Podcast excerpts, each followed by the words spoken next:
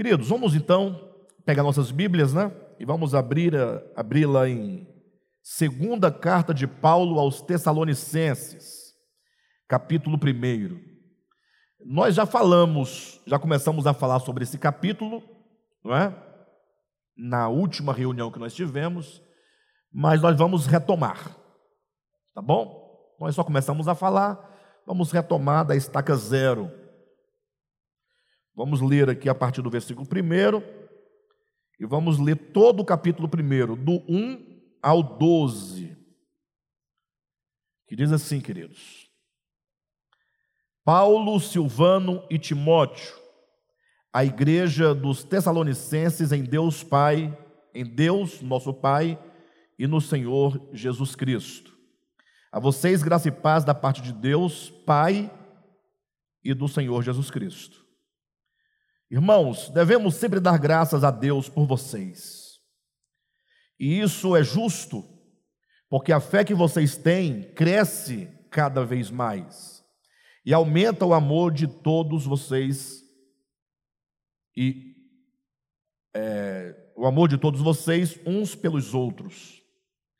Por esta causa nos gloriamos em vocês entre as igrejas de Deus pela perseverança e pela fé demonstrada por vocês em todas as perseguições e tribulações que, está, que estão suportando.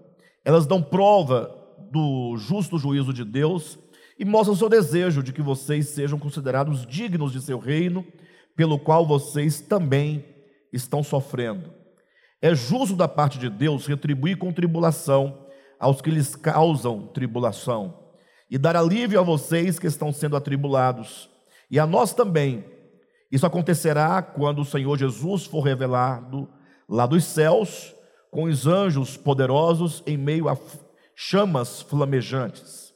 Ele punirá os que não conhecem a Deus e os que não obedecem ao Evangelho de nosso Senhor Jesus.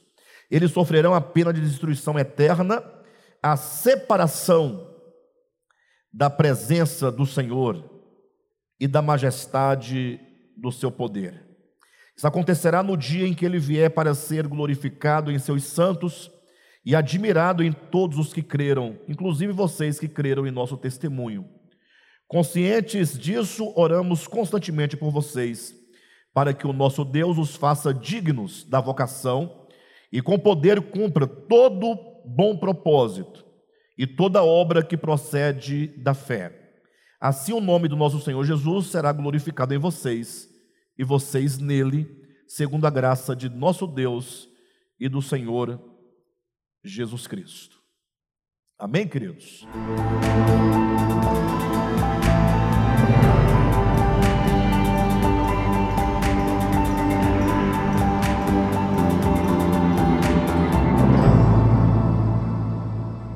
Amados, é, a segunda carta de Paulo aos Tessalonicenses, quando lida na ordem, ou seja, lemos a primeira epístola e então a segunda epístola, nós percebemos uh, um grande avanço aqui quanto ao conteúdo dessas cartas, uma vez que a primeira carta é uma carta muito pastoral, uma carta muito pessoal. É, não estou entendam, classificando o Tessalonicenses, 1 Tessalonicenses, como uma carta pastoral. Porque existem as divisões, né? As cartas universais, as cartas pastorais, não é disso que eu estou me referindo. Eu quero dizer que o tom da mensagem de Paulo na primeira carta é um tom muito paterno, é um tom muito próximo. É Paulo, de fato, tratando ali dos rudimentos, dos primeiros começos, da fé de uma igreja nova, uma igreja recém-nascida. Então, Paulo trata ali a igreja dos Tessalonicenses, na primeira epístola, como um pai ou como uma mãe carinhosa trata com seu filho pequeno, seu filho tenro, seu filho recém-nascido, seu filho ainda muito criança. A segunda epístola já vai ganhar um tom um tanto mais forte. Podemos dizer que, se comparada essas duas cartas, se comparadas as, a primeira e a segunda epístola, nós diríamos que a primeira carta é um alimento ainda como leite, não é? E a segunda carta já é uma feijoada bem feita, uma costela com mandioca gorda, né? uma rabada bem gorda, com muito cheiro verde, pirão. Porque aqui o apóstolo Paulo, nesta epístola, ele vai entrar em assuntos que, inclusive, depois de dois mil anos que ele escreveu essa epístola, e depois de dois mil anos de história da igreja e de experiência da igreja, ainda os cristãos não estão aptos a digerirem. E, sobretudo, o capítulo 1 dessa epístola, esse que acabamos de ler, é um capítulo que trata de um tema muito denso, um tema muito sério, um tema não conhecido da maioria dos cristãos, da maioria, e isso por uma razão muito simples. Porque o Evangelho de Jesus Cristo, sobretudo, e é o que nós podemos falar com maior propriedade no século 20 e 21, é um evangelho que foi dissolvido, né? Ele foi dissolvido, perdeu a sua substância, porque foi colocado no meio do evangelho uma série de palavras que cultivam, que é, fazem cafuné, vamos colocar essa expressão, no ego dos crentes, né? Então os crentes hoje são bajulados com palavras, né, é, de prosperidade, de que tudo vai dar certo, nada pode dar errado, porque o nosso, nós somos a menina dos olhos de Deus, que Deus vai nos dar tudo de bom nesta terra. É sempre uma palavra de coach, uma palavra que joga o camarada para cima, não no sentido de um crescimento espiritual saudável, mas no sentido de um entusiasmo infantil, totalmente esvaziado de compromisso com o verdadeiro evangelho de Jesus Cristo. Soubessem os cristãos do tempo de hoje que o evangelho de Cristo é sinônimo de cruz, é sinônimo de morte, é sinônimo de desprezo, é, por esse mundo, talvez a maioria dos que hoje se chamam cristãos não iriam querer ser cristãos. Inclusive, o Evangelho de Jesus é, anda muito mal falado no meio é, de todo mundo, né? Os descrentes falam mal, os ateus criticam, e os crentes, até os próprios crentes zombam, brincam com o Evangelho. A internet está cheia de crentes não é? brincando, fazendo piadas, zombarias, escárnios com o Evangelho de Jesus Cristo. Por quê? Porque, como o Evangelho de Jesus foi dissolvido no meio de um tanto de coisas que não dizem respeito ao Evangelho, quando as pessoas criticam o falso Evangelho, o verdadeiro vai junto. Então, hoje em dia, há um grande desprezo pelo Evangelho de Jesus Cristo. Quando não é um desprezo porque a pessoa despreza por não crer, por não acreditar ou por não conhecer, é desprezado por aqueles que creem ou que dizem que creem. Nunca houve, eu, eu nunca vi, embora eu tenha pouco tempo de vida, né? Eu tenho 47 anos, né? Vou fazer 48 ah, logo mais, no dia 6 de outubro. Não sei se vou fazer, porque não sei se estarei vivo.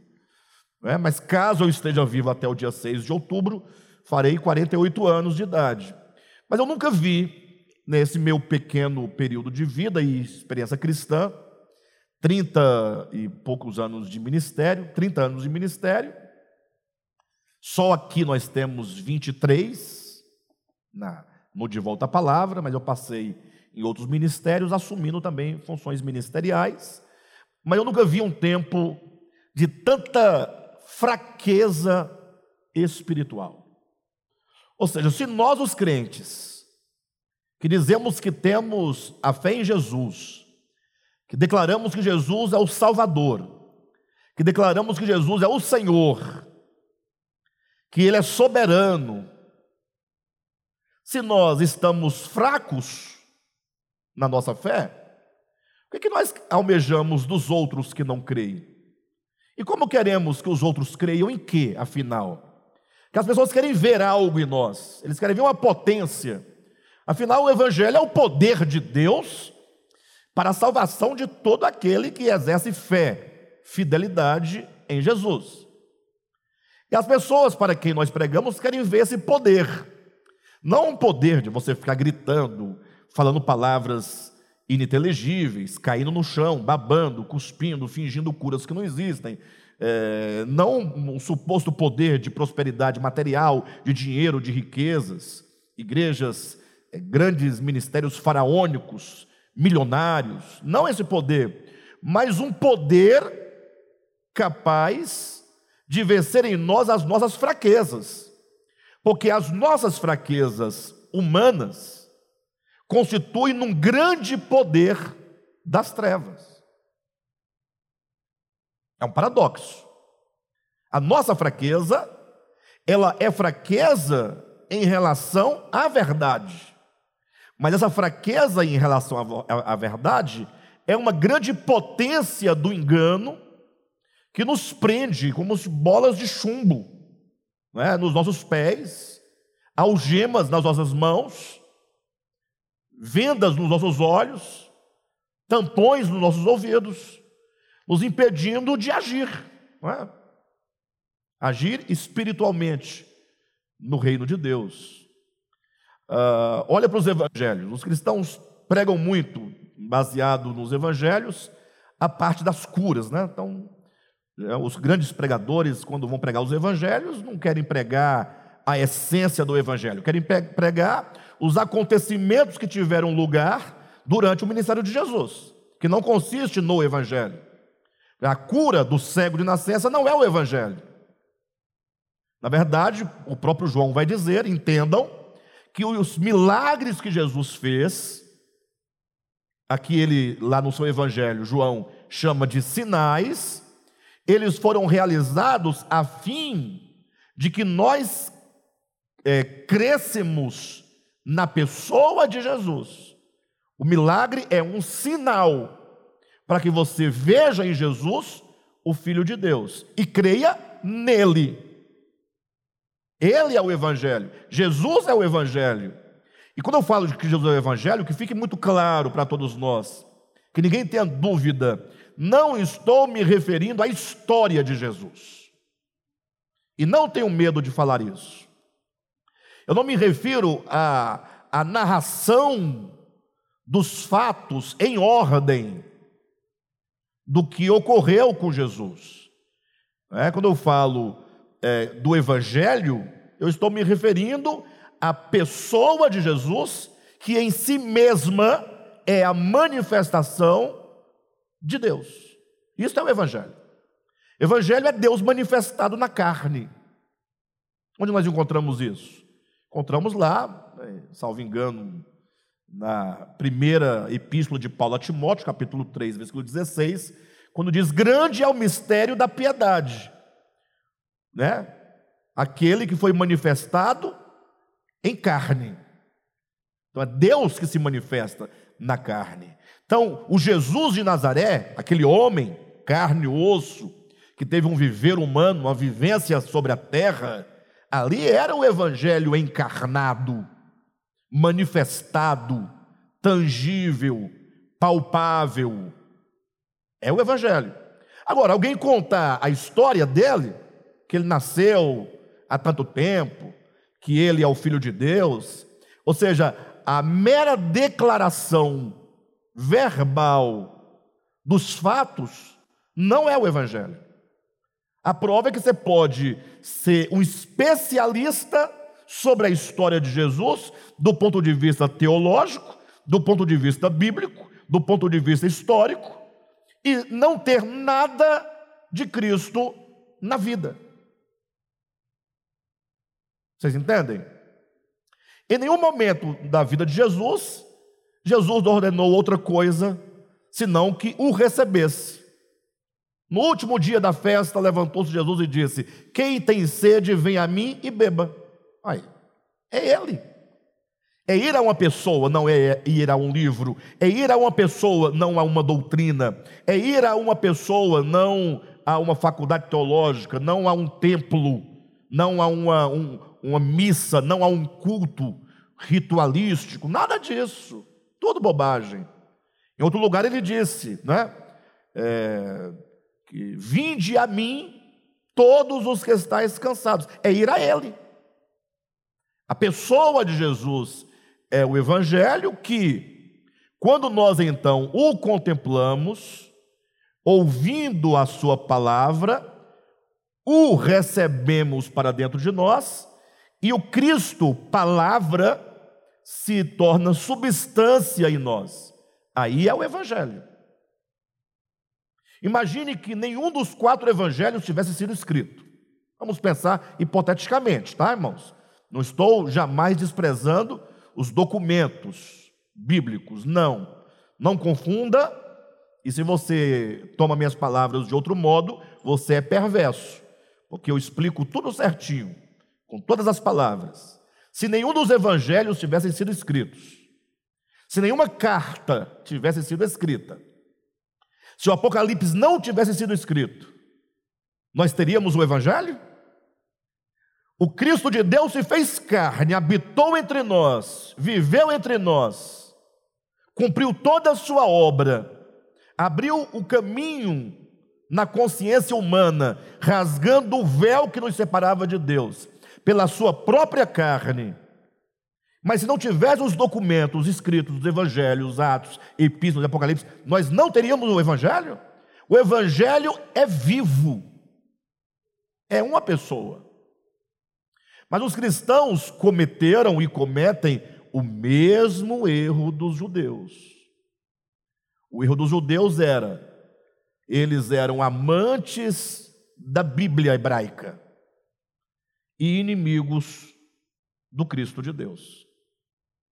João capítulo 5, 39 e 40. Está escrito lá. E qual é o erro da igreja?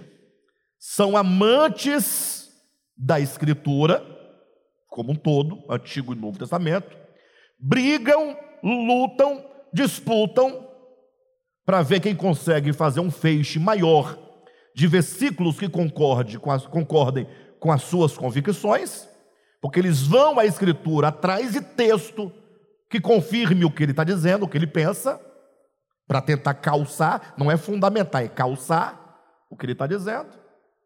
Mas são inimigos do Evangelho, do Cristo, da sua mensagem.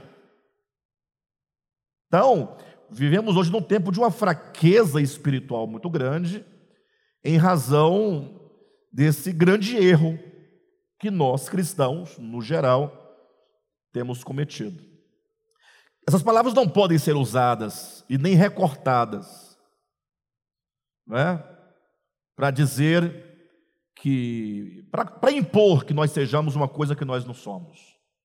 Essas palavras não querem dizer que nós somos perfeitos, que o Alexandre é perfeito, que o Alexandre não tem fraqueza, que o Alexandre não erra. Para de bobagem. A nossa força não está em não errarmos enquanto homens. A nossa força está em crer com o coração e perseverar. É o que nós vamos encontrar no capítulo 1. A fé que cresce, mesmo em meio a lutas, provações e tribulações. Eu vou me adiantar um pouquinho num texto que eu tinha separado aqui, mas depois a gente retoma ele de novo na hora certa. Quer ver? Abra aqui em Atos capítulo 14, a sua Bíblia, e veja exatamente o que estamos falando. Capítulo 14, versículo 22. Paulo, depois de fazer a sua primeira viagem missionária, ele foi fazendo um itinerário né, de cidades, pregando numa ordem. Ao retornar para o ponto inicial, que é Antioquia, ele não dá um salto nas igrejas por onde ele passou, ou melhor, nas cidades por onde ele passou. Ele foi de cidade em cidade, estabelecendo a igreja. Perfeito? Ao retornar, ele vai voltando nas igrejas que foram estabelecidas. E ele voltou com qual objetivo? Se ele foi no sentido da ida, ele foi estabelecendo as igrejas, o que ele fazia então no caminho de volta? Eu vou ler o versículo 21 e 22 para os irmãos entenderem.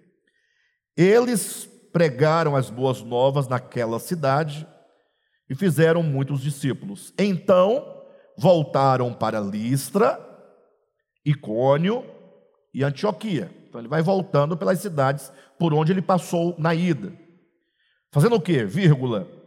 Fortalecendo. É disso que nós precisamos. De fortalecimento. Agora imagine, se nós não estamos passando por lutas e tribulações, na mesma medida que os irmãos de Tessalônica passavam, e nós estamos assim, nessa fraqueza, nesse desânimo, nesse medo. E se nós estivéssemos passando pelas tribulações e lutas que os irmãos estavam passando? Se qualquer coisa, a chegada da sogra na sua casa, é um impedimento de você reunir-se, imagine as lutas e tribulações que ameaçam tirar a sua existência terrena. Pense comigo. Então diz o versículo 22: fortalecendo. Esse texto é para você ler devagar. Comida boa, saborosa e forte não se come engolindo, faz mal. É devagar. Fortalecendo. O que nós precisamos? de fortalecimento. Fortalecendo os discípulos e encorajando-os, encorajando-os a permanecer na fé. Então, vamos lá. Paulo, qual é a sua palavra de fortalecimento e de encorajamento para nós permanecermos na fé. Aqui diz que Paulo voltava nas, cida nas cidades onde havia as igrejas recém-nascidas, novas, para fortalecer os irmãos e encorajá-los. encorajá-los. Então imagino só, que palavra seria essa, né? Eu queria tanto saber, irmãos, o que que Paulo dizia. Porque assim nós poderíamos também encorajar os irmãos. Sim ou não? E poderíamos também o quê? 22. Fortalecer e encorajar. Os irmãos têm ideia, noção, passa pela mente dos irmãos. Qual era a palavra de fortalecimento e de encorajamento? Irmãos, vai dar tudo certo. Vai dar tudo certo. Deus vai nos abençoar, nos prosperar, ninguém ficará doente, ninguém será pobre Vi um vídeo de hoje muito interessante. Um pastor numa grande igreja, milhares de pessoas. E ele, antes de orar, falou: irmãos, antes de orar, eu quero trazer uma notícia para vocês. Aí deu lá uma notícia dizendo que o FMI soltou uma nota é, dizendo que a crise mundial econômica será devastadora. Aquele silêncio na igreja. Ah, você também ouviu, né? Menos no Brasil. Aí os irmãos foram para a glória a Deus. Era para chorar. Quer dizer que dane-se o mundo. Desde que nós, os queridinhos de Jesus, sejamos prósperos e abençoados. Dane-se, não é brasileiro? Dane-se. Essa palavra aqui é boa, é leve. Esse dane-se é leve. Quando você tem desprezo, você fala coisa pior. Estão me entendendo?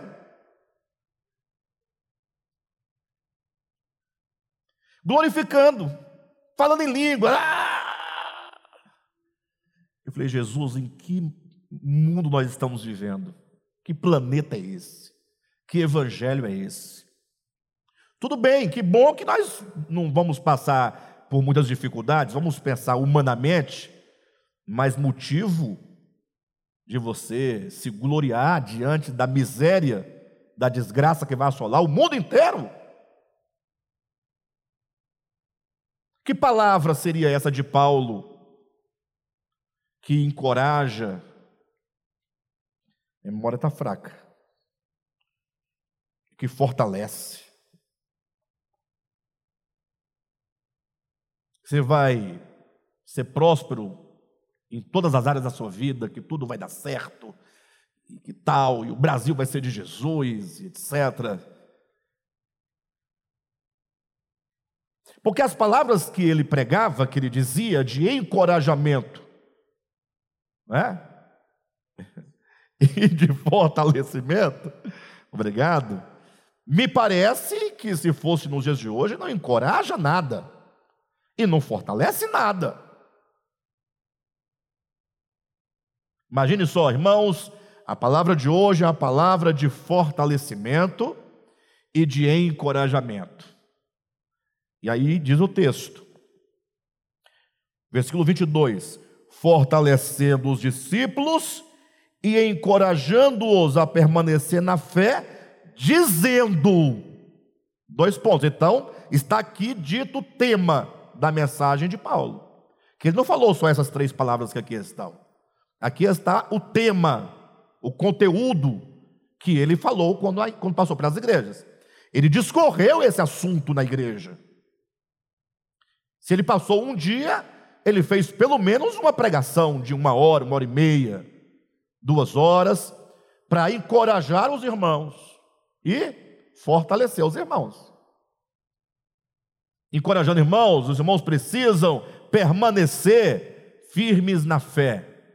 Agora, olha as palavras que vão dar a força e a potência para que a sua fé fique cada vez mais firme, dizendo: é necessário. É necessário. É necessário. E não pode avançar no texto. Porque você tem que parar e pensar nessa palavra. No que, que ele está dizendo. Existe uma necessidade para algo. Aquilo que é necessário não é prescindível, não é facultativo, é necessário. O que é necessário, Paulo? Que passemos por muitas tribulações. Será que Paulo era masoquista? Nós estamos aqui introduzindo o que nós vamos desenvolver no capítulo 1 de 2 Tessalonicenses. Ah, mas é necessário passar por tribulações? É, necessário. Ah, então Deus é um Deus masoquista, que gosta de impor ao outro sofrimento, e ele fica feliz porque estão sofrendo. Não, o sofrimento aqui é uma necessidade. As lutas, o que para nós, no, nós do século 21, são os impedimentos da, do fortalecimento da nossa fé é, na verdade, uma necessidade para o fortalecimento da fé. Talvez seja essa a razão porque estamos, somos tão fracos. Porque no, mentiram para nós. Pregaram um evangelho mentiroso. Dizendo que você é a menina dos olhos de Deus. Que seja, tá bom. Tudo bem, não vou tirar isso de você. Mas só falam esse tipo de coisa. Não tem uma palavra de conserto. Mas cuidado, eu também não estou me referindo àquelas palavras que você ouve de exortação que só toca nos usos e costumes. Não é disso que eu estou falando. O reino de Deus não é comida, não é bebida, não é roupa, não é pintura, não é nada disso. Tudo isso são coisas daqui da terra. O reino de Deus, ele trabalha na área do coração humano.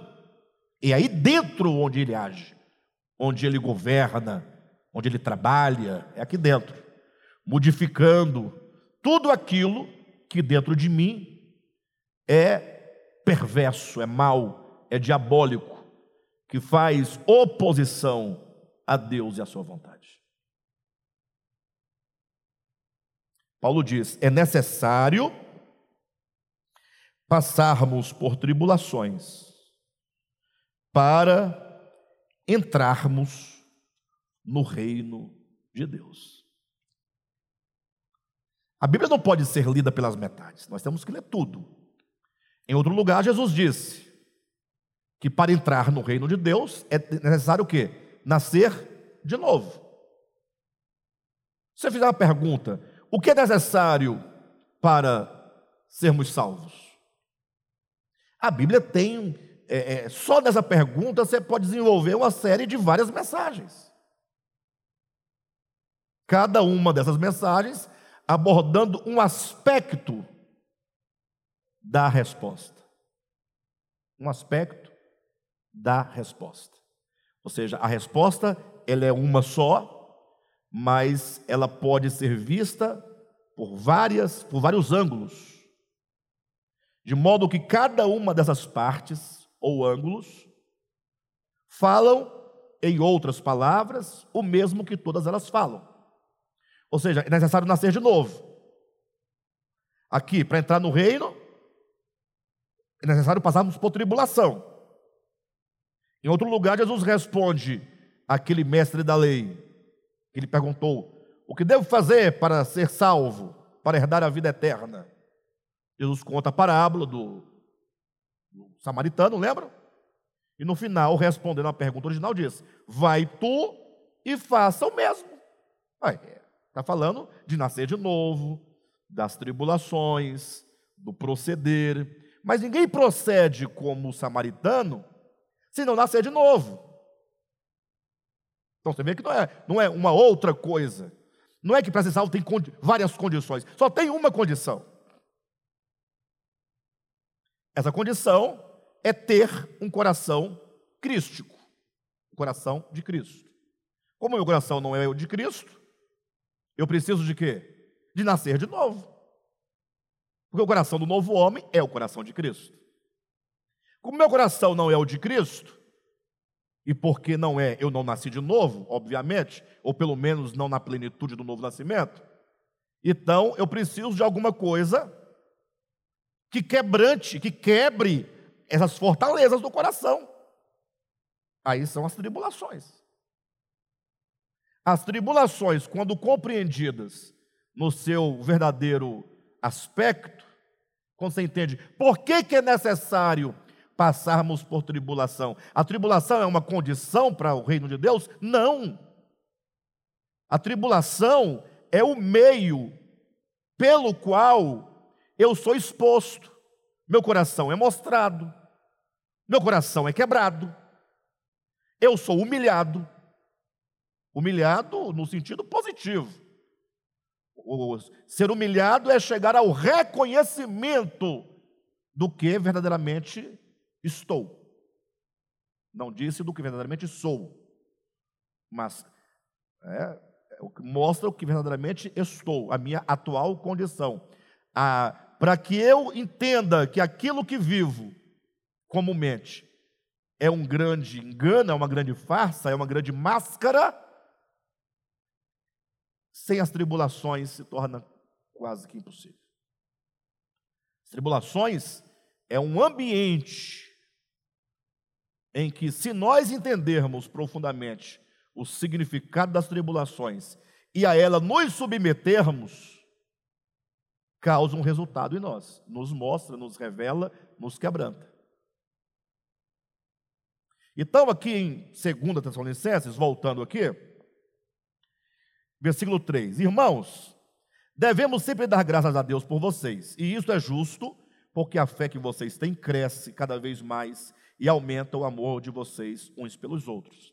Acontecia aqui nessa igreja, nesse primeiro século, o que Jesus disse que faltaria no nosso tempo. Se em Tessalônica aumentava o amor e aumentava a fé, Jesus disse, referindo-se ao tempo em que nós vivemos: Porventura, nos dias do filho do homem, achará o filho do homem fé sobre a terra? Em outro lugar ele diz: E por aumentar, por se multiplicar a iniquidade, o amor de muitos se esfriarão. Então está aqui a base da nossa reflexão. Já entramos em Tessalonicenses pensando, poxa, olha o que, que nós temos pela frente. A igreja de Tessalônica é louvada porque a fé crescia, porque o amor aumentava. E a igreja do século 21 é denunciada pela palavra profética de Jesus que nos faltaria fé e que o amor se esfriaria. Mas o sofrimento, as lutas, as tribulações é a única coisa que nós não queremos. eu não quero, não, querido. Vocês acham que eu quero? Eu não estou aqui falando de ninguém, não, estou falando de mim.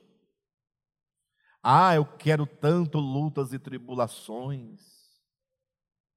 Não, não quero, não. Eu quero churrasco, cerveja gelada, musiquinha boa para ouvir, um papo legal, dispensa cheia, saúde no corpo, todo mundo me aplaudindo, todo mundo concordando comigo, me levando no colo.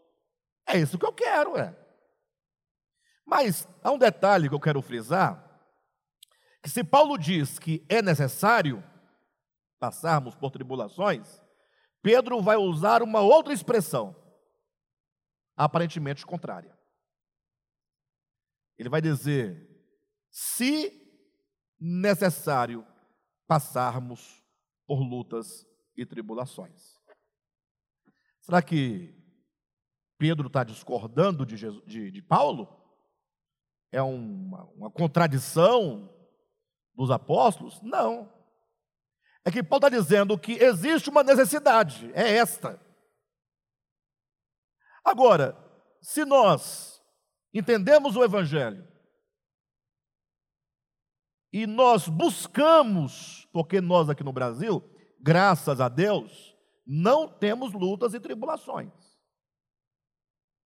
Você pode ter luta e tribulação, mas as suas lutas e tribulações não podem ser comparadas com as lutas e tribulações dos cristãos do primeiro século, que eram privados, primeiro, de se reunir.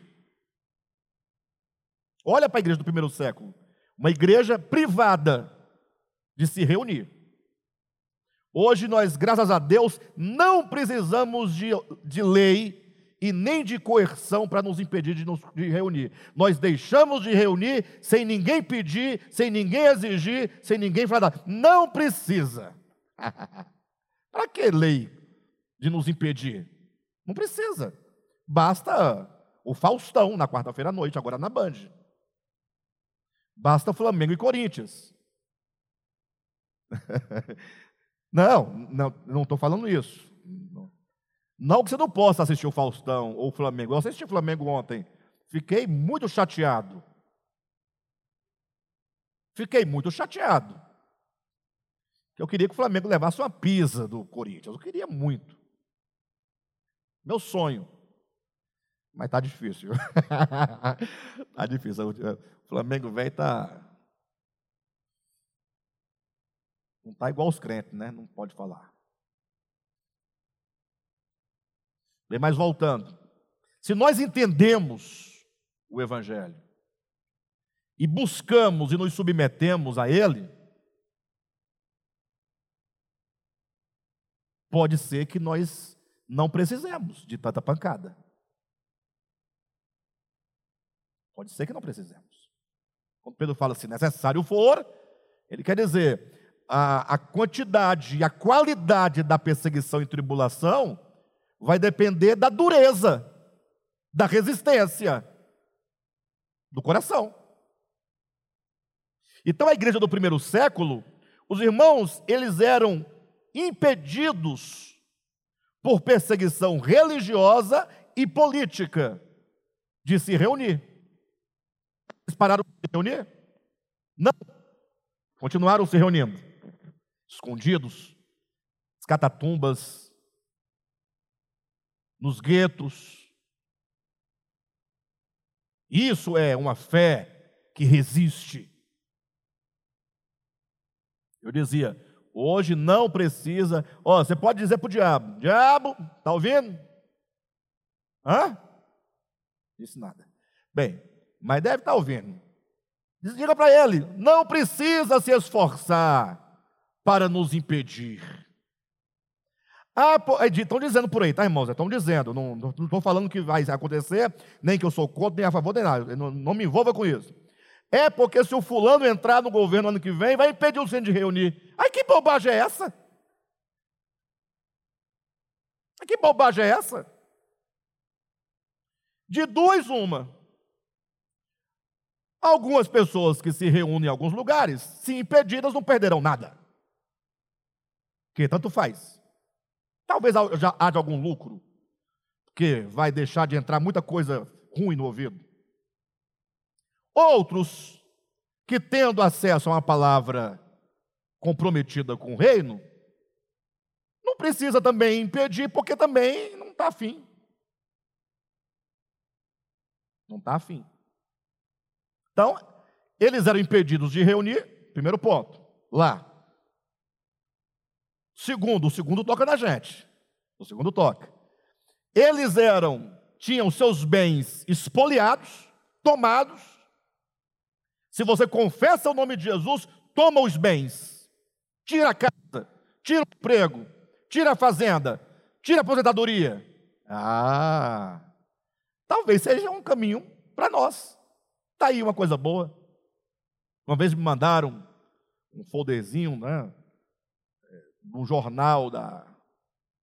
Falando que lá na Coreia do Norte, salvo engano, na China, na China, na China, o governo estava impedindo os crentes é, de congregar, fechando as igrejas. Era a reportagem. O irmão mandou para mim, só que esse texto que mandaram para mim, esse, esse postzinho tinha um viés político. Presta atenção em nome de Jesus. Quem está divulgando esses posts não está preocupado em se reunir. Coloca na sua cabeça isso. Está preocupado em tentar te convencer e não voltar, votar do outro lado, votar do lado de cá. Ou melhor, do lado de cá. Não votar do lado de cá. Se bem que vocês estão do lado aí, vocês estão entendendo, né, Lete? Vocês não são doidos. Olha a preocupação do camarada usando do evangelho por questões políticas. Aí eu não respondo nada. Não dá. Hã? Pior. Porque se, responder, se eu responder, Aí, às vezes, pode até a palavra ser muito forte, porque minhas palavras são bem densas, né? Eu não consigo falar ti, tá, tá, tá, não, eu falo reto. Qual é a sua preocupação? Qual a sua preocupação? Ah, que isso chega ao Brasil. Qual a diferença que vai fazer? Qual a diferença? Não tem? Como não? Falaram para mim, falando sobre esse assunto, ah, mas sua igreja vai fechar. Falei, a minha não vai. Vai, vai. Não vai que eu não tenho igreja. Segundo, que é impossível fechar a igreja de Jesus Cristo. Porque são pessoas. São corações. Fecha aqui dentro, eu quero ver. Fecha as portas do meu coração para o Evangelho. Duvido. Fecha esse local aqui. É, o local vai fechar, e aí? E nós vamos continuar a igreja. Vai continuar se reunindo? Vamos. Vamos ter outros meios de se reunir e talvez mais fervorosos, mais encorajados, mais fortalecidos. Vocês entendem? Então, os cristãos do primeiro século tinham, eram impedidos de reunir, tinham seus bens espoliados, eram então torturados, e quando chega na tortura, né? E aí, por fim, não poucos eram mortos, lançados às feras, eram esquartejados, eram empalados. Para quem não sabe o que é empalado, eu vou dizer. Eu vou dizer para que você entenda que a palavra empalado parece envelopado, né? Quando você envelopa o carro, não é? Não tem? Não é isso não.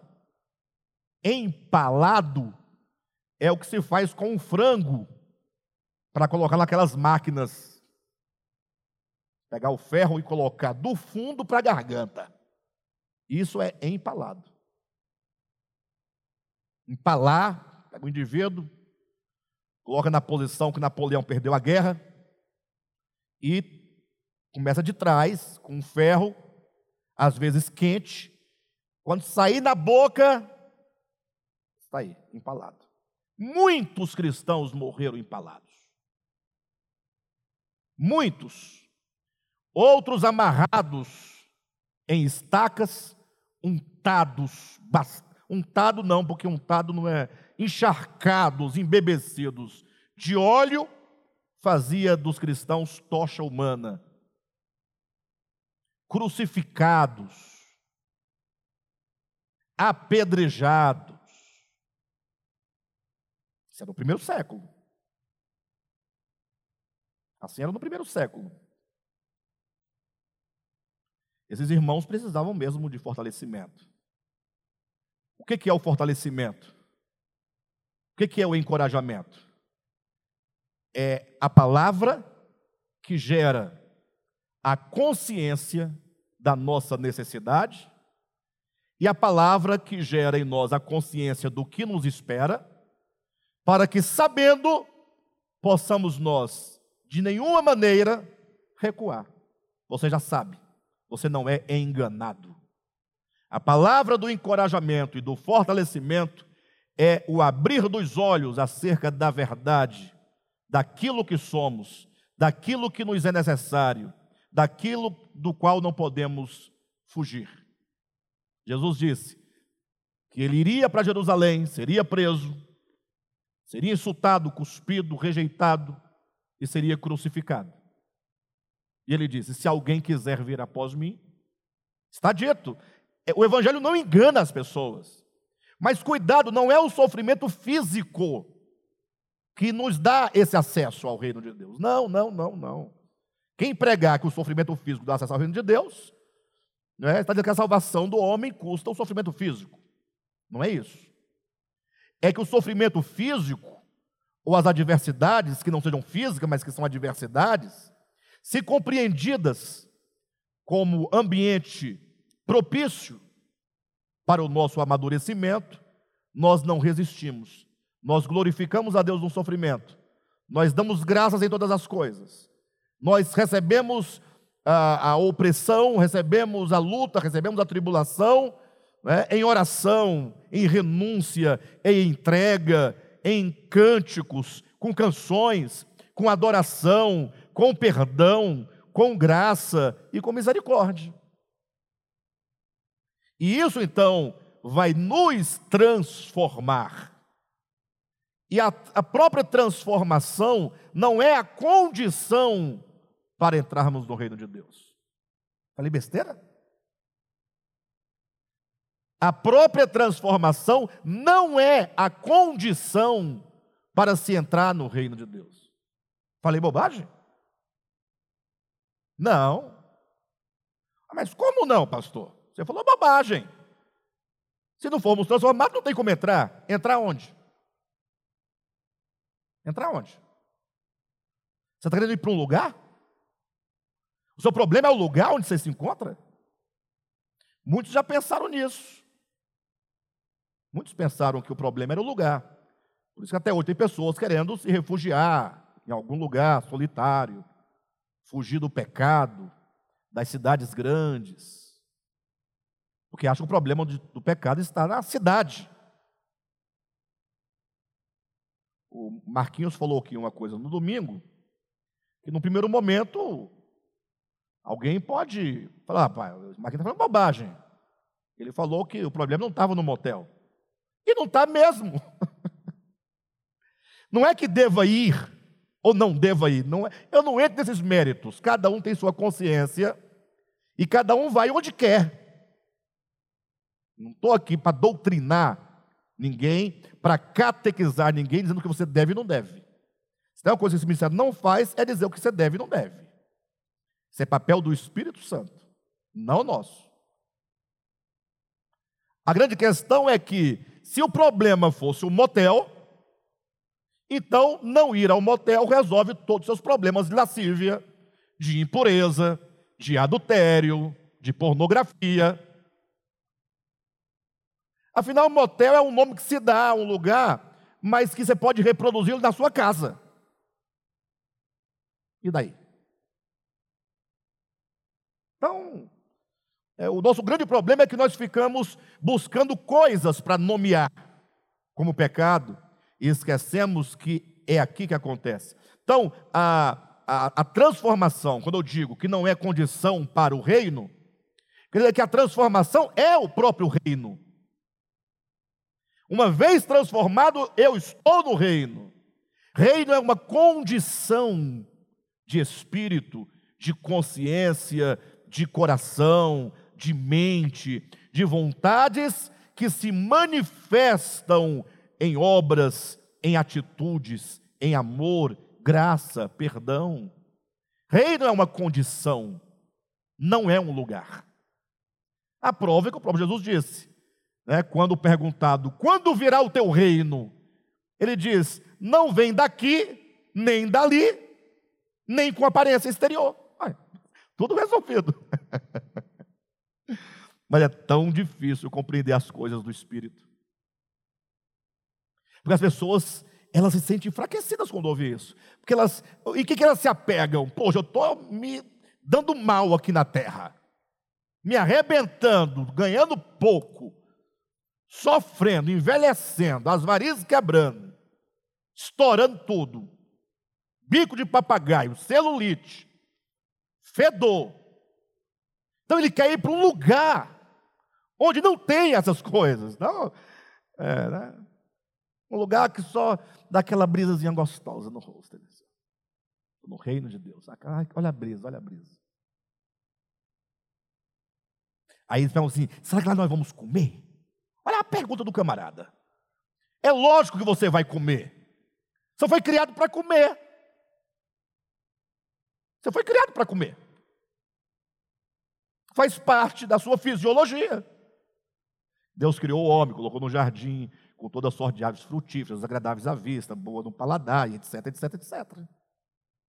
Ah, pensei que quando virasse anjo não comia, não. São as invenções do povo. Que bobagem. Por isso que o povo não quer mais ouvir nada, que só ouve bobagem. Não tem como. Aí, aí vai falar mal dos ateus. Como falar mal dos ateus? Eles estão certos de fugir de vocês. Vocês só falam bobagem. o ateísmo crescendo, o agnosticismo crescendo, incredulidade crescendo, tudo por causa dessas coisas, sem futuro. Jesus disse: Não vem o reino de Deus com visível aparência, nem dirão, ei-lo aqui ou ei-lo ali.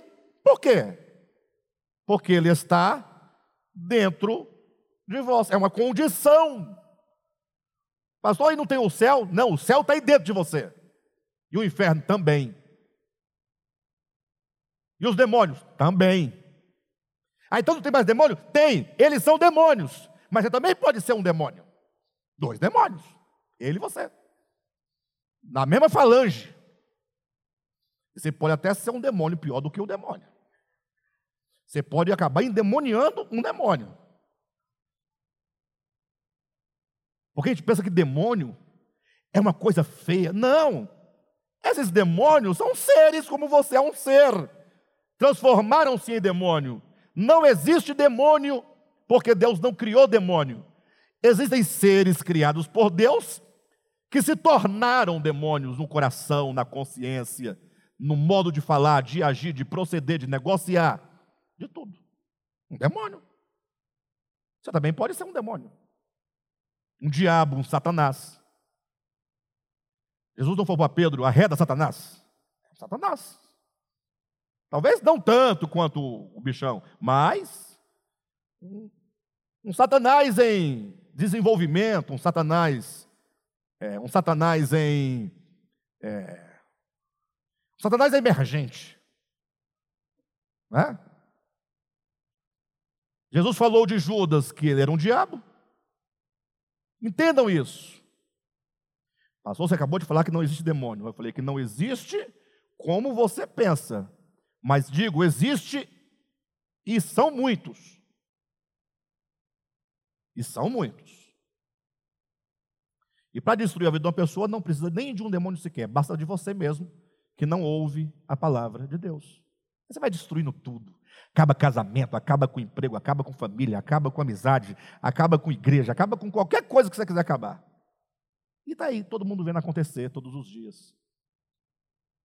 Eu não estou. É, então, desmistifique isso, né? Desmitifique essa ideia. Ah, por isso vocês são assim, essa igreja de vocês é desse jeito, porque não acreditam no demônio. Não acreditam no Satanás. É lógico que não, eu creio em Deus. É o demônio, é problema dele. Abra lá. Abra lá. Quero papo com ele, não quero assunto com ele. Basta o que me cerca já, os que estão próximos de mim. Basta os homens, né? Basta os homens. Antônio Vieira falou uma coisa muito interessante acerca disso. É, em um dos seus sermões, ele falou o seguinte: que quando Cristo veio à Terra, diz assim que ele foi tentado pelo demônio, e com uma palavra o demônio foi embora, lá no deserto. Diz que ele foi tentado entre as feras, em Marcos, no Evangelho de Marcos, quando narra a, a tentação de Jesus, diz que ele estava no deserto entre as feras. Só que as feras nada puderam lhe fazer. Mas quando ele foi para o meio dos homens, o mataram. Aí Vieira falou: os homens são piores que o diabo e que as feras juntos. Que os homens não cederam, não arredaram e o mataram. Então, Vieira não era tão tonto assim como alguns pensam, né?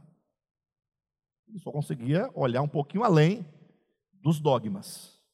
Bem, mas o problema aqui não é questão da existência. Só para esclarecer, para que ninguém fique com dúvida, quando eu digo que diabo não existe, que o que existe é um ser que endiabou-se, e que demônio não existe, mas o que existe é um ser que endemoniou-se. Eu quero dizer com isso que só existe aquilo que Deus criou. Deus não criou um ser cuja substância e natureza é diabo. Não. Deus criou anjos, arcanjos, homens, querubins, serafins, seres. E um anjo, do ponto de vista da criação, é como um homem. Não estou dizendo que é homem, é uma criatura. Assim como tem um cavalo e tem um ser humano, são criaturas. Agora, o, o cavalo nunca vai poder se tornar um diabo, porque ele não tem a faculdade da liberdade, da escolha, da inteligência, da razão. Então, se um querubim chega a uma condição de perversidade tal e por isso é chamado de o diabo, o homem, chegando a uma condição de perversidade tal no coração, também é um diabo. Porque, fora da perversidade, em natureza, conforme Deus criou, aqui é um anjo, aqui é um homem. Quem está me entendendo? Bem, de todo modo, é basicamente isso. Então, a igreja do primeiro século passava por todas as adversidades, chegava a ponto da, de morrer, a própria vida. E tem mais, e o testemunho desses irmãos, eu sugiro que quem quiser entender um pouco mais sobre as lutas e tribulações da igreja do primeiro século, e de outros séculos subsequentes também, leia um livro da CPAD, Casas Publicadoras das Assembleias de Deus, chamado O Livro dos Mártires. É um livro que narra historicamente a história de muitos mártires, a começar por Estevão, ele vai passando por vários outros é, mártires que, que têm documentado na história o seu martírio.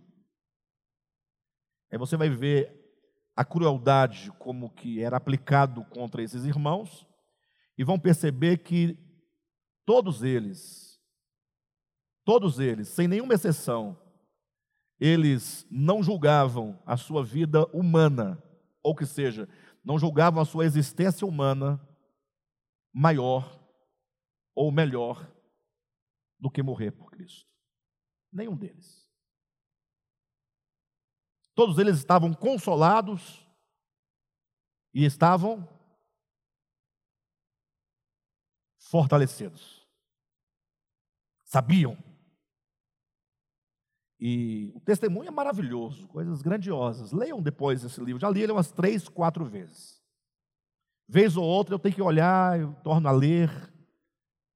Às vezes não o livro todo, mas leio um ou dois testemunhos, para a gente poder sentir, né? É, na, pelo menos no coração, né? O que esses irmãos passaram eles vão sofrer. Muitos iam para a arena, entrando na arena dos leões, cantando.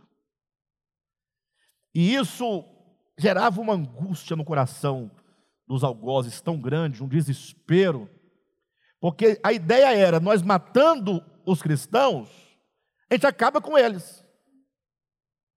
Mas aí, quando um cristão entrava na arena cantando, esse entusiasmo, essa fé, era tão grande, tão incompreensível, que agora o seu testemunho era a pregação para a conversão de muitos da plateia. Morria um, convertia-se, convertiam-se cem. Aí houve quem dissesse que o sangue dos mártires era como sementes que coisa maravilhosa. Eram como sementes. Como assim? Você pega uma semente, um grão e planta. Quantos outros grãos não nasce daquele único grão? Muitos grãos. Morria um cristão, nasciam centenas de cristãos. Quanto mais matava, mais se multiplicava. Mais a lavoura de Deus ficava bonita, cheia. É? Então, é basicamente isso. Nós lemos aqui hoje 2 Tessalonicenses capítulo 1, versículo 3. Irmãos, devemos sempre dar graças a Deus por vocês, e isso é justo, porque a fé que vocês têm cresce cada vez mais, e muito aumenta o amor de todos vocês uns pelos outros. Por esta causa nos gloriamos em vocês entre as igrejas de Deus, pela perseverança e demonstrar pela perseverança e fé demonstrada por vocês em todas as perseguições e tribulações que estão suportando. Amém? Semana que vem a gente volta nesse texto, nesses mesmos versículos, falando da necessidade do fortalecimento da fé e do encorajamento da fé, para que nós fiquemos firmes. Amém? E vamos dando seguimento no texto aqui, avançando pouco a pouco sem pressa de chegar no final da epístola, tá bom?